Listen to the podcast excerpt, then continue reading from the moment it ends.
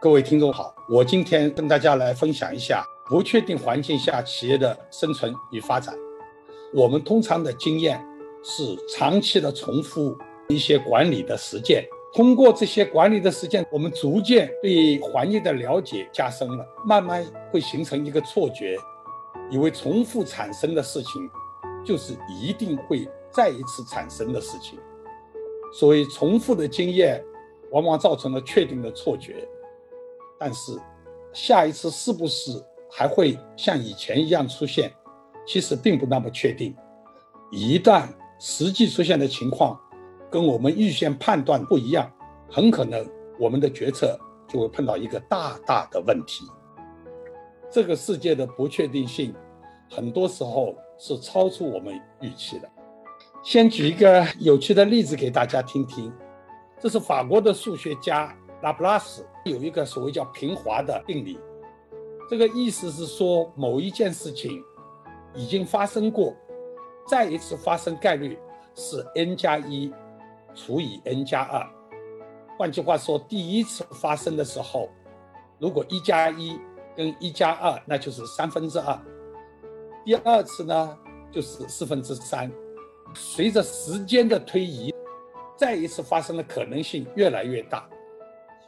我们用这样一个公司来想象一下，如果有一只火鸡，早上的时候看到屠夫向他走过去，火鸡在担心他是不是来宰我的，但是这个屠夫呢，只是很友善的喂了一点饲料，接着就走开了。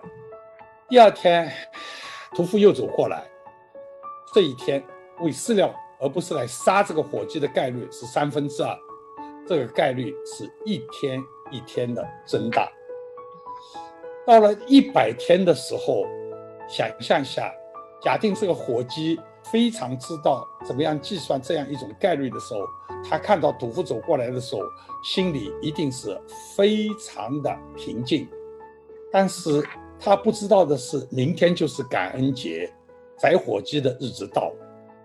屠夫今天走进来，不是来喂饲料的。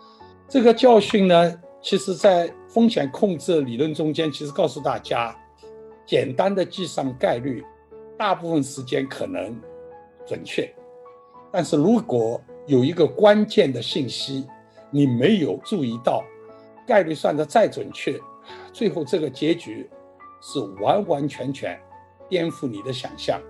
接下来想跟大家聊一个概念呢，叫风险商，啊，我觉得对我们。判断事件出现的这种可能性呢是有帮助的。什么叫风险商呢？风险商就是，如果有一种新的风险出来，我们判断它出现这种风险的概率究竟是多少。换句话说，我们是用概率形式来描述一种风险出现的可能这样一种能力。因为我们呢。做企业、做经营，其实你每天打交道都是风险。我们无法回避风险，我们能做的只是管理风险。有些风险我们必须冒，有些风险我们不能冒。所以呢，理解自己风险承受能力，也要理解这种风险出现的概率。这个风险商呢，跟我们一般情况下讲的风险偏好还不一样。风险商是一种认知能力，就是说我判断这件事情出现还是不出现概率有多大。风险偏好呢，就是一种精神特征，你享受不享受冒险？那么风险商呢？我们来看一张图，这一张图横轴是我估计这一个现象出现的概率。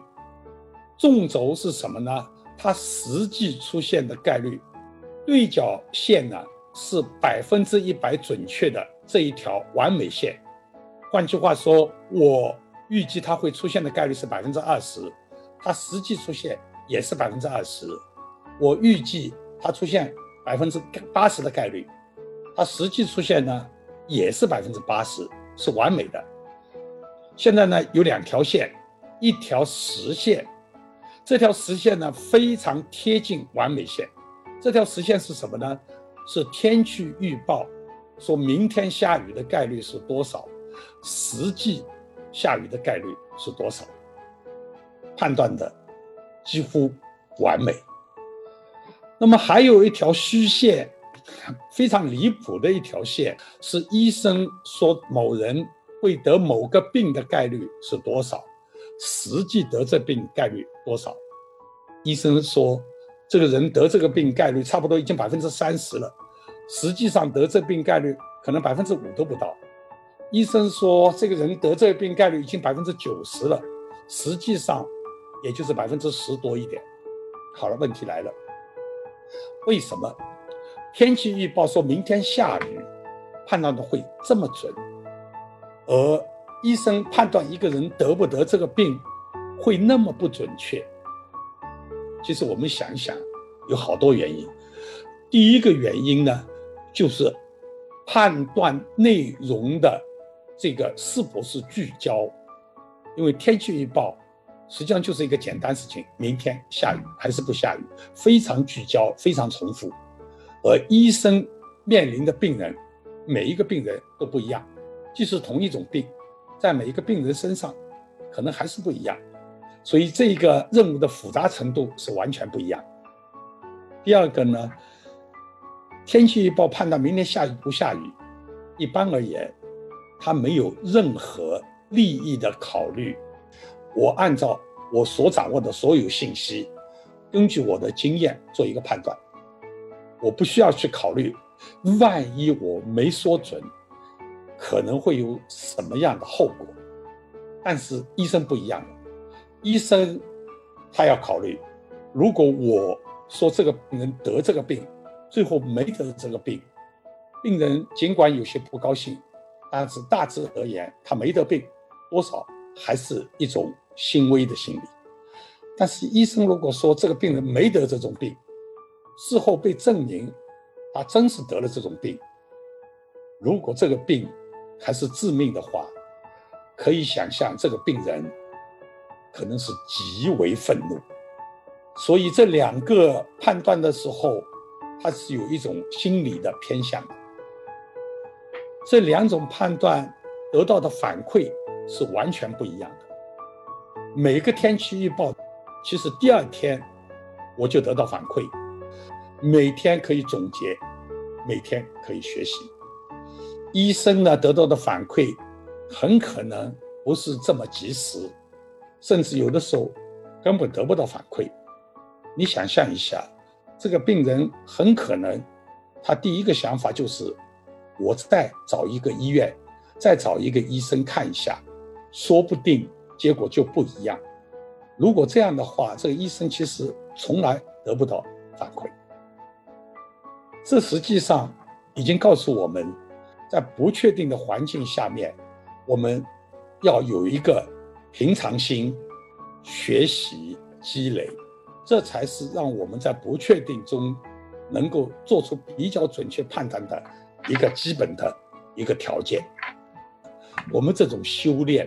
我们这种学习，平时的时候其实用处并不大，但是真正到了极端情况出现的时候，你表现出来的能力，你的眼光是完完全全不一样。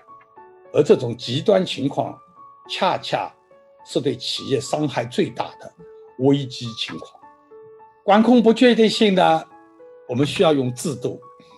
为什么我们需要制度？不能只靠自觉，因为人性并不完美，我们人性自立。换句话说，很多时候我们的判断受到自己利益倾向的这个影响，而且我们的理性呢是有限度的。这种理性在某些特定情况下，你的眼光会受到一些噪音的影响，比如讲过度自信。或者缺乏自信，这两种极端情况下面，你就会不适当的把决策的依据过度的依赖在不可靠的信息源上面。什么是好的控制制度呢？通常三点我们要注意的：好的控制制度是实现目标，围绕目标所建立的制度。我们这个目标呢，通常说运营的目标，然后报告。因为企业处在两权分立的经营环境中间，我们需要对外部的利益相关方提供企业经营相关的信息。这个报告是一个非常严苛的要求。最后，我们有合规，我们守法合规，这些目标是我们时刻要牢记。第二点，我们各种制度并不是百分之一百。能够保证我们实现这个目标，我们能够得到的是合理的保障。